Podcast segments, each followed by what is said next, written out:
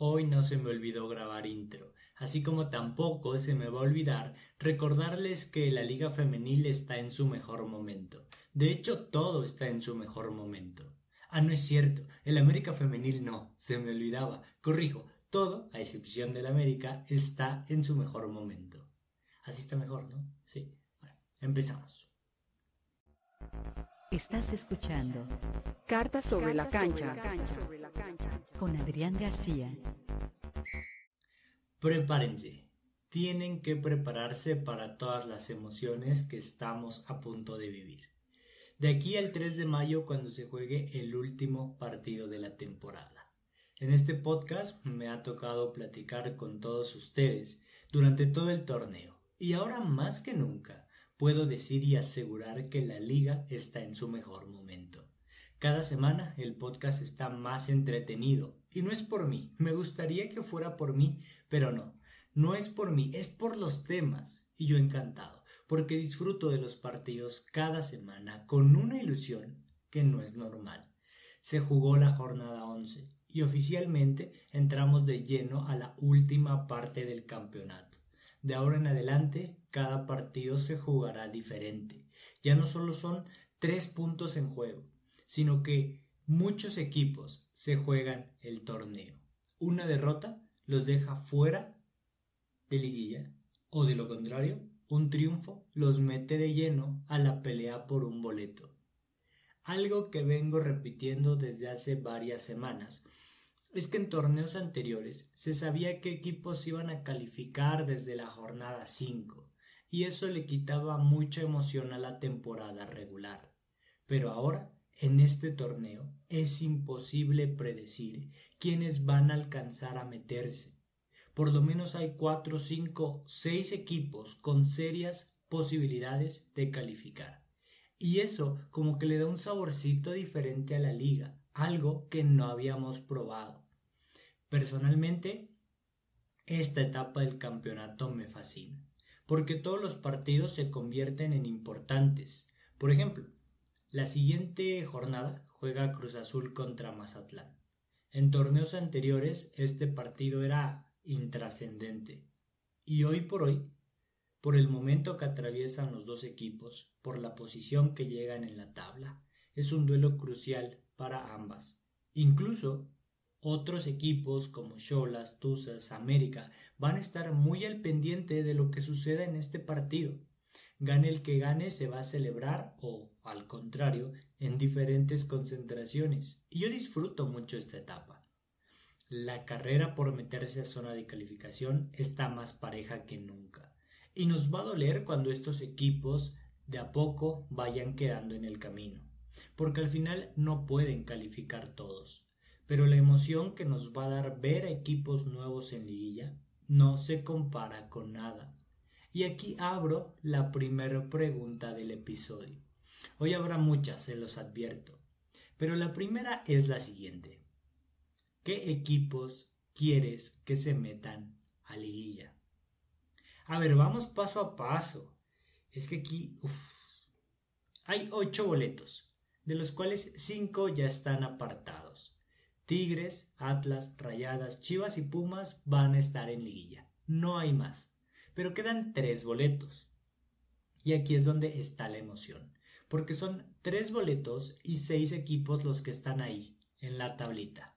Cruz Azul, Tuzas, América, Toluca, Cholas y Mazatlán. Estos seis equipos, solo hay cuatro puntos de diferencia entre ellos. Tres entran y tres quedan fuera. Y vuelvo a hacer la pregunta. ¿A quién quieres en liguilla? Yo me voy a mojar y voy a decir los tres equipos que a mí me gustaría ver en liguilla. No quiero, pero ni modo. A ver, América. América creo porque tiene jugadoras que se lo merecen. Cruz Azul por el torneo que está haciendo y Mazatlán. Esos son mis tres equipos. Mójense conmigo y respondan en los comentarios qué equipos quieren que se metan a liguilla. Y les voy a confesar una cosa. Ahorita parece que lo dije así súper seguro, pero en la tarde, cuando me preguntaron para ponerlo en el guion, me tardé en decidir, no les miento, como media hora. es que si por mí fuera que califiquen los seis, porque todos tienen algo que me gusta. Al final eso es lo que le da mucha emoción a la liga y hay que disfrutarlo mientras nos dure. Ojo, Cruz Azul tiene que estar sí o sí. Yo ya me ilusioné y quiero ver trascender a este equipo que por primera vez en su historia tiene serias aspiraciones de calificar a liguilla. Cruz Azul está teniendo de lejos su mejor torneo. En este momento se ubican en la sexta posición, ligan tres victorias consecutivas y cinco partidos sin perder. Le quitaron el invicto a Atlas hace unas semanas y derrotaron a unas Tuzas que venían enrachadas. Creo que es totalmente válido decir que este equipo tiene todo para estar en la fiesta grande. Es una grata sorpresa, porque no estábamos acostumbrados a esta versión de Cruz Azul. De hecho, todo lo contrario. Si querías hablar de un mal proyecto, de cómo no hacer las cosas en la liga femenil, el claro ejemplo era Cruz Azul. Pero este torneo las cosas han cambiado. Gracias a un estupendo plantel y a un manejo impecable por parte del director técnico, la máquina está haciendo la gran relevación, revelación, perdón, del Guardianes 2021. En torneos anteriores el equipo arrancaba bien, parecía que era el bueno, pero algo pasaba a mitad del torneo o antes de la mitad, que de repente el equipo se caía, entraban en una mala racha y todo lo bueno que habían conseguido no servía absolutamente de nada porque se quedaban lejos de la zona de calificación. Pero ahora parece que la historia es diferente, porque estamos en la jornada 11 Quedan solo seis partidos y Cruz Azul empieza a enracharse, pero positivamente. Así como en torneos anteriores el equipo anímicamente se caía, hoy anímicamente se crece en cada jornada que pasa. Ahora los astros se están alineando, pero a favor de Cruz Azul y no en su contra. Sumado a todo esto, están encontrando jugadoras que son capaces de cargar con el equipo. Lo de Carla Morales en la portería es punto y aparte. Qué clase de arquera. De esas que con sus atajadas rescatan puntos clave que valen oro al final de la temporada. Si hoy terminara el torneo, sin duda la mejor portera sería Carla Morales. Pero aún falta mucho. Pero de que Carla y el equipo van por buen camino, van por buen camino. Es cierto, Cruz Azul está muy lejos de ser un equipo vistoso, pero vamos paso a paso. No podemos exigirle a este equipo que gane, guste y golee. Están en este proceso de meterse a liguilla por primera vez y aunque faltan muchos partidos y nada está escrito, todo parece indicar que así será. Que veremos a Cruz Azul en la liguilla. Y es que como dije antes, este equipo nos había acostumbrado a fracasar torneo tras torneo. No solo era el hecho de que no calificaban a liguilla, sino que en las temporadas anteriores siempre las veíamos en las últimas posiciones de la tabla. Y me da mucho gusto. Y aquí abro un paréntesis. En este podcast yo me he burlado mucho de Cruz Azul, porque todo le salía mal, porque el manejo era desastroso, porque era fracaso tras fracaso, porque el apoyo de la directiva era muy escaso. Pero eso no quiere decir que no me emocione todo lo que están consiguiendo hoy. Al contrario, creo que si había alguien en este mundo que quería que a Cruz Azul le empezara a ir bien, era yo. De hecho, este torneo estoy ilusionadísimo empiezo a sentir lo mismo que me hizo sentir Gallos hace cuatro meses. Esa emoción extraña de que no le vas al equipo pero quieres que le vaya bien, lo estoy sintiendo con Cruz Azul. Al final no sé cómo vaya a terminar esta historia. Todo parece indicar que estarán en liguilla por primera vez. A ver, vamos a jugar un poco con las matemáticas. Cruz Azul tiene 19 puntos. La cifra mágica son 25. Con 25 puntos estás dentro de liguilla. En estos años, ningún equipo que haya hecho 25 puntos se ha quedado fuera de liguilla. Esto quiere decir que a Cruz Azul le faltan 6 puntos y tiene 6 partidos para conseguirlos. En otras palabras, Cruz Azul tiene que ganar mínimo 2 partidos para asegurar su boleto. Ahora, veamos si puede ganar dos partidos de aquí a que termine el torneo. Los rivales que le quedan a Cruz Azul son los siguientes. La siguiente semana reciben a Mazatlán, partido totalmente ganable. Las celestes tienen que ganar, sobre todo porque juegan en casa. Ahí está el primero, falta uno. Siguiente jornada, visitan a Santos, y ahí está el otro, partido totalmente ganable. Santos ya no se juega nada y no han tenido un buen torneo.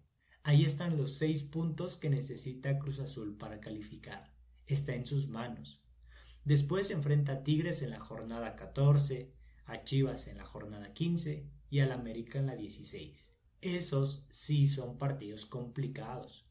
Y aunque hipotéticamente Cruz Azul pierda estos tres partidos, en la última jornada enfrenta al Querétaro que va a llegar eliminado y si este equipo le gusta la emoción, ese partido contra Querétaro puede definir todo. En resumidas cuentas, Cruz Azul tiene en sus manos su destino. El equipo ha mostrado tener la calidad para ganar estos partidos y hay que ver si las jugadoras son capaces de hacer historia. Yo creo firmemente que sí. De verdad lo creo. Pero esto es fútbol y todo puede pasar. Más con Cruz Azul, que ya una vez en la Liga Femenil perdieron un partido por alineación indebida. Pero en fin, para cerrar con este tema, hay que decir lo positivo. Porque yo creo que es bien importante que estas instituciones, que tienen mucha historia en el fútbol mexicano, tengan buenos resultados. Por todo lo que representan siempre será muy positivo que les esté yendo bien. Y precisamente, hablando de gente a la que le va bien, hay que hablar de Alicia Cervantes, que este fin de semana volvió a brillar con Chivas. Esta jornada fue histórica para ella porque escribió su nombre en la historia del equipo femenil. Se convirtió en la goleadora histórica del club superando a dos grandísimas jugadoras, a Norma Palafox y a Ruby Soto. Llegó a 23 goles en 27 partidos jugados, lo que la convierte en una de las delanteras más letales que tiene la liga y que en Chivas está encontrando su mejor versión futbolística. Desde el día 1, que fue presentada como refuerzo de las Chivas, se puso a trabajar y siempre ha demostrado que es de lejos el mejor fichaje que ha hecho Chivas. Pues vino a refrescar el ataque y a anotar el 35% del total de los goles que anota el equipo. Además, con grandes actuaciones se ha ganado el cariño de toda la afición. Fue un fichaje que le vino de maravilla a las dos partes. Por un lado Chivas, como ya dije, encontró una delantera top, y por el otro lado, Licha Cervantes volvió a ser una de las grandes figuras de la liga. En Rayadas había perdido la titularidad.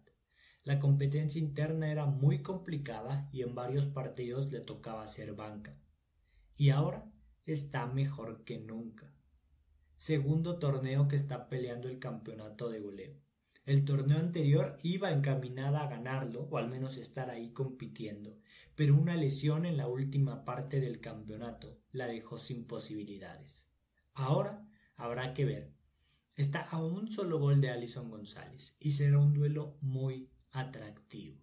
No sé si termine alcanzándole para superar a Alison, pero de que estará en la pelea hasta el final no tengo duda porque cada semana nos demuestra muy buen fútbol, además de que se le nota feliz dentro del campo, sabe la responsabilidad que tiene con el equipo y lo lleva de la mejor manera.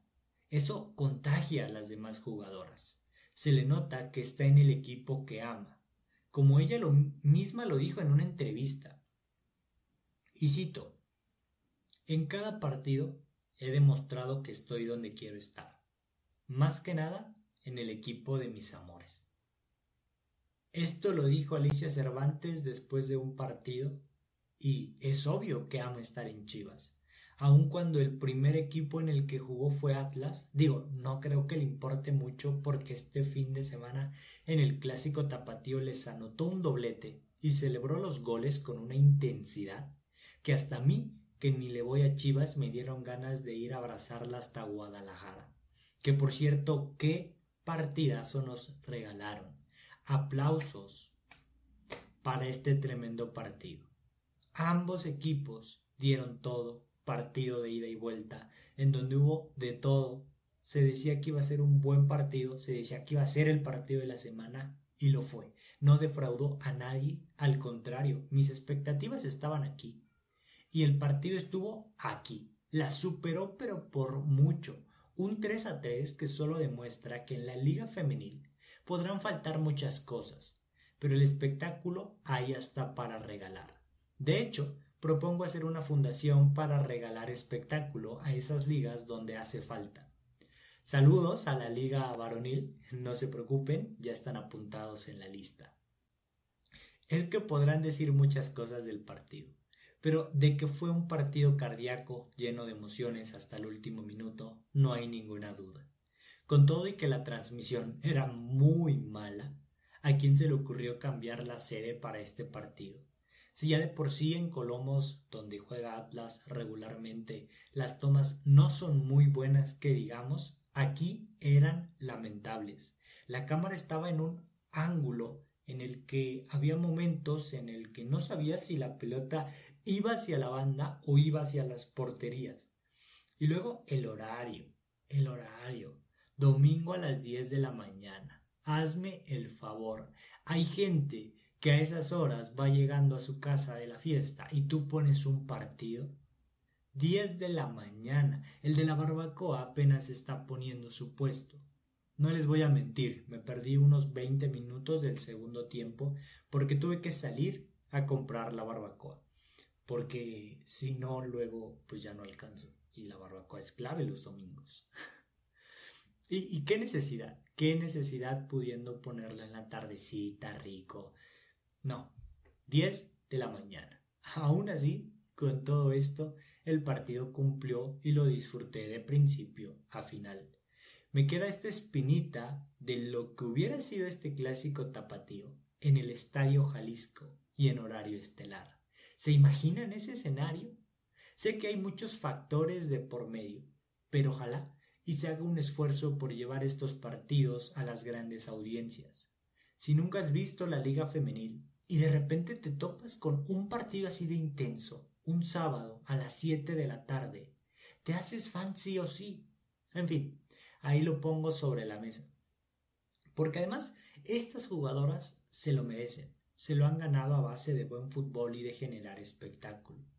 Y es que, además a las directivas no les cuesta nada. Creo que alguien que ya lo entendió fue América. Jugaron contra Tigres en el Estadio Azteca y eso pues ya es un paso muy importante. Y, y lo que les digo, los equipos nos regalaron un gran partido de fútbol. Ahí está el claro ejemplo. Muchas llegadas de Tigres, de América, al final terminaron concretando dos por bando. El partido terminó en un empate que sabe agridulce para el América, pues lo jugaron con una jugadora de más desde el minuto 25. Aún así, con superioridad numérica, no pudieron doblegar a las Tigres. Esto nos habla del poderío del equipo regio. De visitantes, con una jugadora menos, enfrentando a un rival poderoso, y aún así, Tigres fue el equipo que más jugadas de peligro generó, al grado de que la gran figura del partido terminó siendo la portera de América, Renata Maciarelli.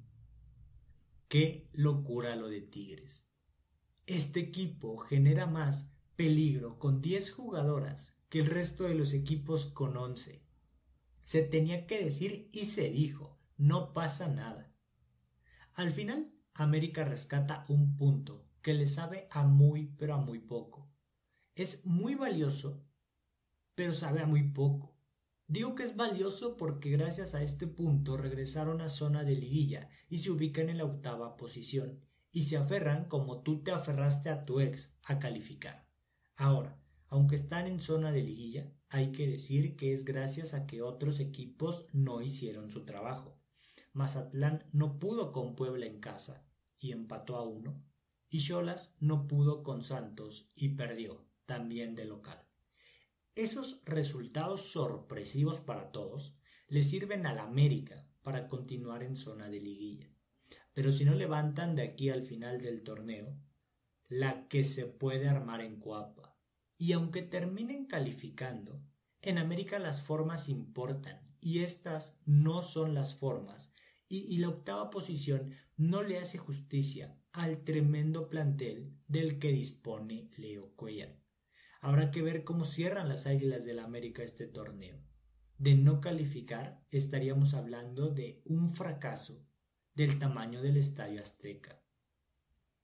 Y justo hablando de estadios, hay que hablar de Pumas porque dice adiós a cantera. Fueron 60 partidos en total los que jugó Pumas ahí. Ganaron 32, empataron 13 y perdieron 17. Un buen balance, tenían el 60% de efectividad, anotaron 84 goles y recibieron 50. ¿Cuál de todos los goles fue el que más les gustó? A mí sin duda y sin pensarlo, la chilena de Jacqueline García contra Querétaro un gol que le dio la vuelta al mundo.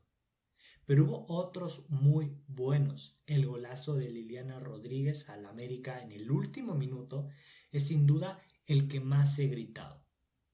Fueron muchos y varios se me vienen a la mente. Pero déjenme ustedes en los comentarios cuál es su gol favorito, porque no necesariamente tiene que ser de Pumas.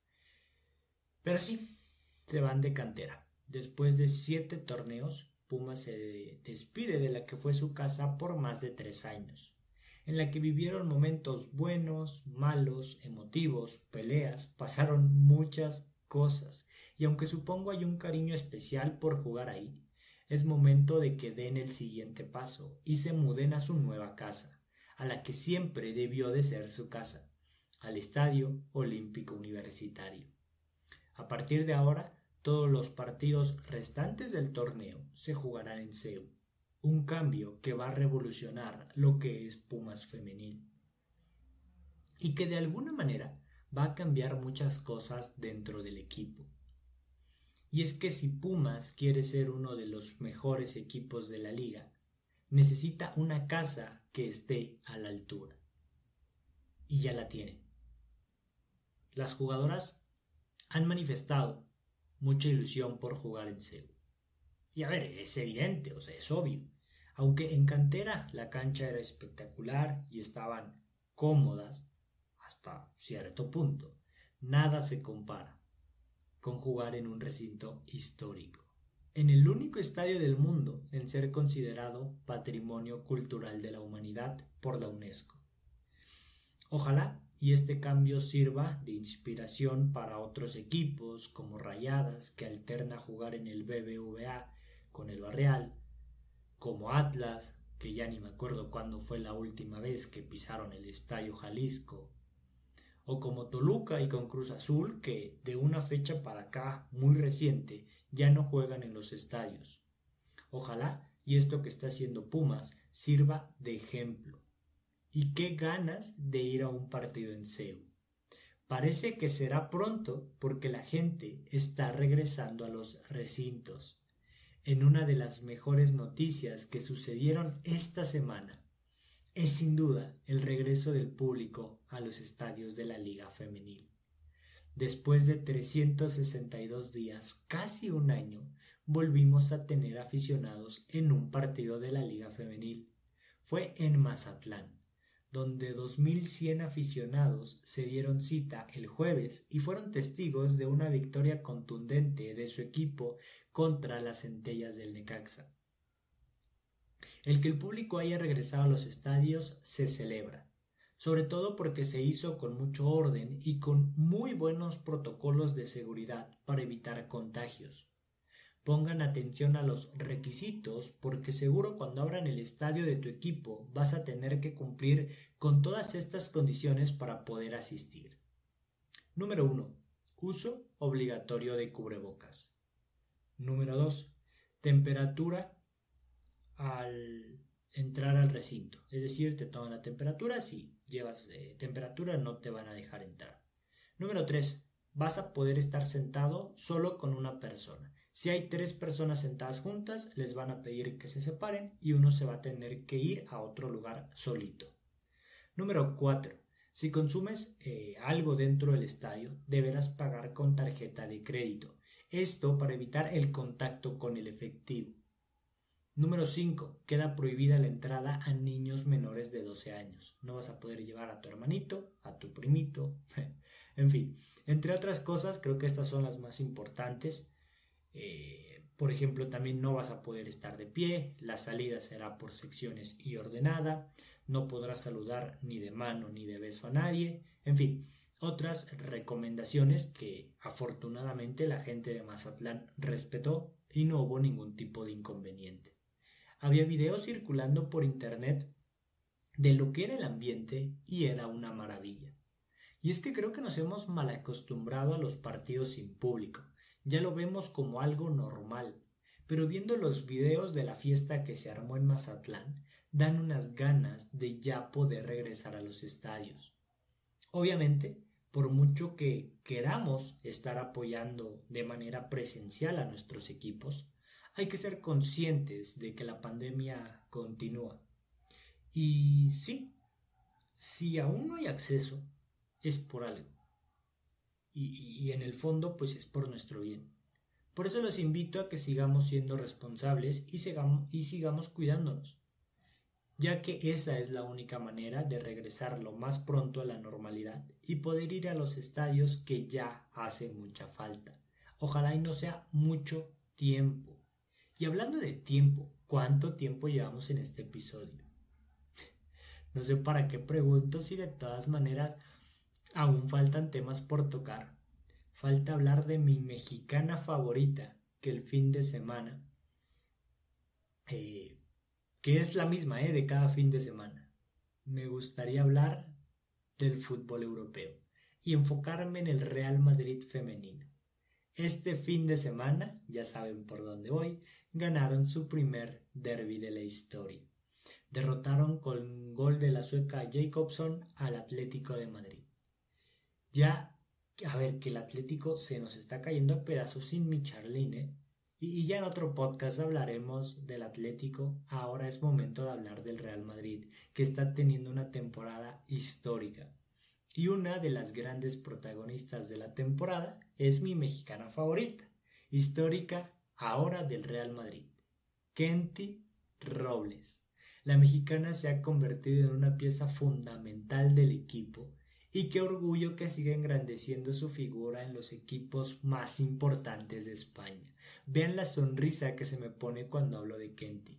Ya estuvo en el Barcelona, en el Atlético de Madrid ganó absolutamente todo lo que se podía ganar y ahora en el Real Madrid está siendo parte de un grupo de jugadoras que está poniendo al Madrid en lo más alto, segundas de la tabla y muy posiblemente terminen jugando Champions. Y no olvidemos que es su primer temporada. ¿Se imaginan a Kenty con el Real Madrid femenil jugando Champions? Quiero que ese día llegue lo más pronto posible. Por ahora no está el Madrid, pero hay grandes equipos en Champions. Justo esta semana, sí, el, el viernes creo fue, se realizó el sorteo de la Champions femenina para los cuartos de final. Los partidos de ida se juegan la próxima semana y son duelos muy atractivos. El Barcelona va a enfrentar al Manchester City. Y aunque el Barça llega como el gran favorito a este duelo, no hay que olvidar que el partido de vuelta es en Inglaterra, por lo que es clave que el Manchester City salga con vida del partido de ida. Y puede, solo así, aspirar a algo a dar la sorpresa en casa. Solo así. Mi pronóstico es que pasa el Barcelona tranquilamente. el otro partido es el Lyon contra el PSG, Que hay que aclarar que el PSG no está calificado. Este miércoles juegan eh, la vuelta, pero es prácticamente imposible que le remonten. Desde aquí les, les adelanto que no va a suceder. Llevan una ventaja de 5 goles y son mucho mejor equipo que el Sparta de Praga. Así que las parisinas van a estar sí o sí en cuartos de final y enfrentarán a su máximo rival, al Olympique de Lyon, que hay que decir que no es el mismo de torneos anteriores. Hay un pequeño bajón, pequeñito, pero bajón al fin de cuentas, por lo que si hay algún momento para que el PSG por fin se saque estos fantasmas de encima y deje fuera a las actuales campeonas, es ahora o nunca. Y les digo algo, yo pronostico que pasa el PSG y termina una era de un reinado en el fútbol femenil europeo. Después tenemos el Wolfsburgo en contra del Chelsea, en donde lo más destacado es el morbo por ver a Bernie Harder enfrentar a su ex equipo. Será de lo más interesante del partido, Imagínense que les anota. ¿Lo va a festejar? Gran pregunta. Ojalá suceda.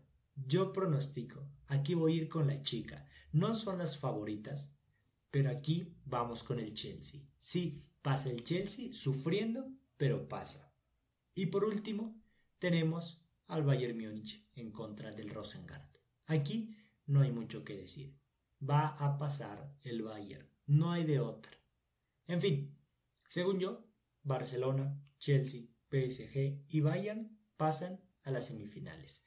Déjenme en los comentarios, según ustedes, quiénes van a avanzar y recuerden no hacerme mucho caso porque últimamente no le atino a nada. De hecho, creo que soy la peor persona apostando en partidos de fútbol. La cantidad de dinero que he tirado a la basura por apostarle equipos que yo creo que van a ganar y terminan perdiendo desastrosamente es lamentable. Luego les platico esa faceta de mi vida, la cual no recomiendo en lo absoluto. Pero ya será en otro episodio, porque este ha llegado a su fin.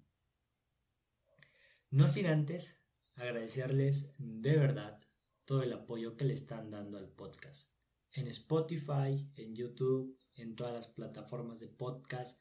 Muchísimas gracias. A nombre de Cartas FF, Recuerden que a mí solo me toca salir enfrente de las cámaras, pero detrás hay un equipo que trabaja para llevarles el mejor contenido posible. Nunca lo menciono, pero hoy quiero darle las gracias a Dani por escribir los guiones de los episodios y a Charlie por editar esto en la madrugada para que pueda estar listo el martes tempranito. Y muchas gracias, por supuesto, a todos ustedes que se dan el tiempo de escuchar este podcast. De verdad, muchas gracias. Recuerden que pueden comentar, darle like, darle dislike. Pueden hacer lo que quieran. Bueno, dislike no, por favor. Bueno, da igual, hagan lo que quieran. El chiste es que lo escuchen, lo disfruten, pasen un buen rato, como cada semana. Aquí vamos a estar, aquí estaremos el siguiente martes. Ya saben que nos vemos en YouTube o nos escuchamos en Spotify. Yo soy Adrián García esto fue Cartas sobre la cancha, episodio 5. Aún no tiene título. Adiós.